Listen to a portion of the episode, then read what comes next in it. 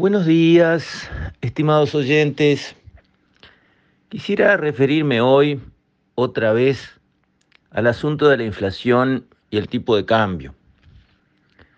El Banco Central, en la reunión del Comité de Política Monetaria, decidió subir la tasa de interés de referencia de 8,5 a 9,25, buscando obviamente controlar la suba de la inflación que sigue estando y cada vez más fuera del rango que el propio Banco Central se autoimpuso y no cumple, sistemáticamente no cumple, lo cual es un tema en sí mismo.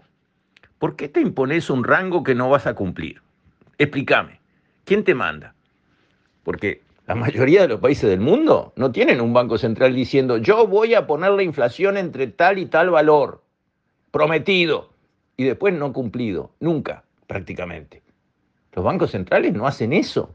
¿Por qué nuestro se impone un rango que después no cumple?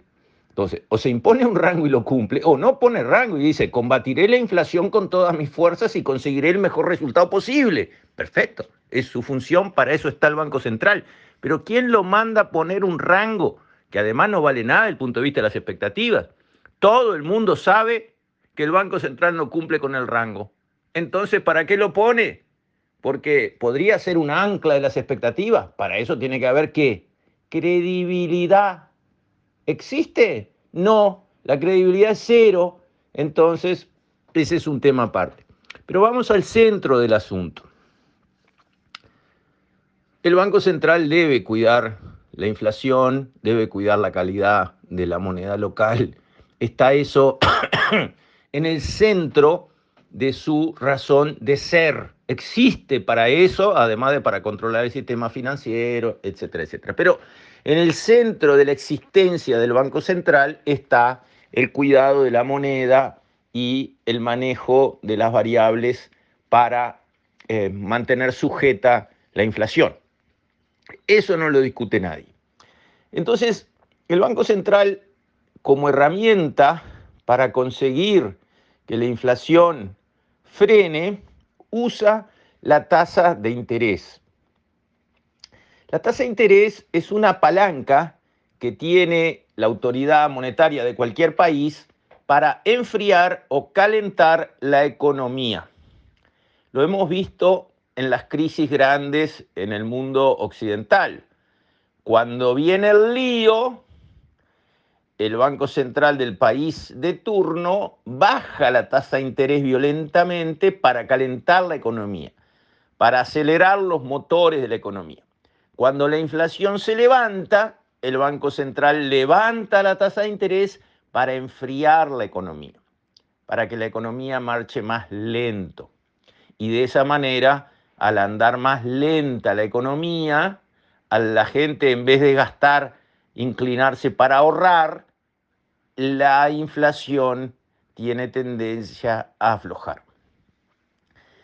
Acá el Banco Central ha hecho eso otra vez. La contracara, la otra cara de la moneda cuando se levanta la tasa de interés en pesos es que cae el dólar. ¿Por qué? Porque todo acá adentro está en un equilibrio que va cambiando según qué variable le cambiamos.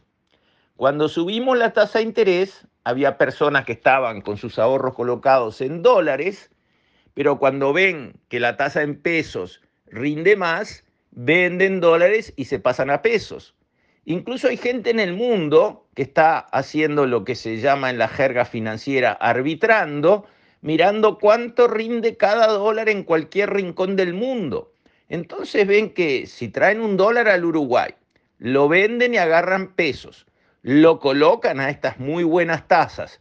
Como esto va a generar una baja del dólar, cuando se venza esa colocación en pesos, van a tener una muy buena tasa en pesos, que cuando vuelvan hacia atrás en dólar, el dólar va a valer menos y la tasa implícita entre el dólar que entró y el dólar que salió es de novela en un sistema con relativamente bajo riesgo, porque Uruguay no está por quebrar, esto más o menos se sabe cómo funciona, y en plazos cortos de 3 a 6 meses es bastante previsible lo que va a suceder.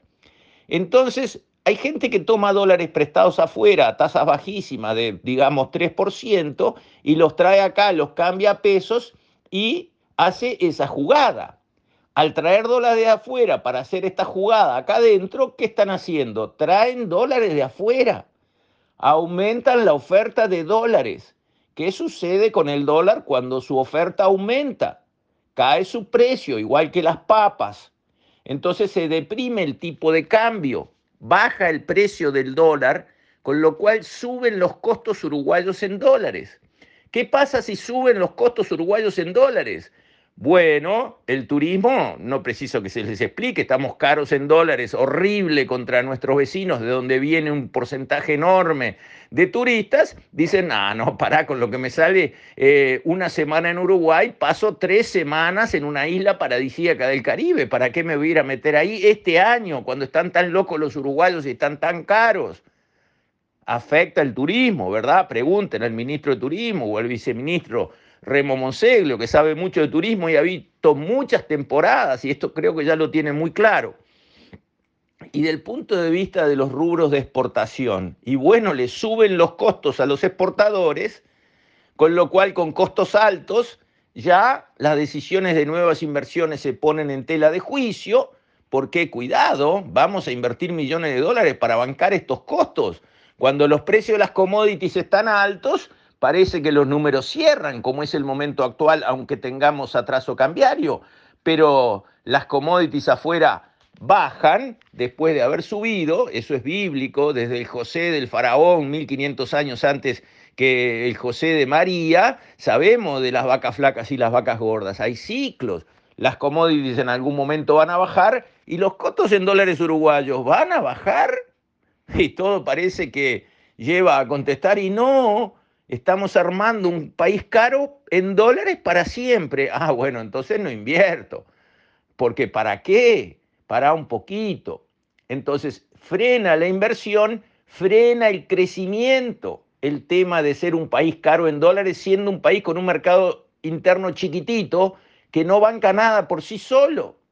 Entonces, nos vamos metiendo en un camino de mediocridad en el crecimiento. Uruguay tiene, que crecer fuerte durante muchos años para resolver sus problemas. Crecer fuerte quiere decir 7% anual firme durante 10 años, algo así precisamos. Estamos en un sistema hecho para crecer el 2,5, el 3, si estamos rebotando de una caída espantosa, crecemos el 4, como pasó este último año.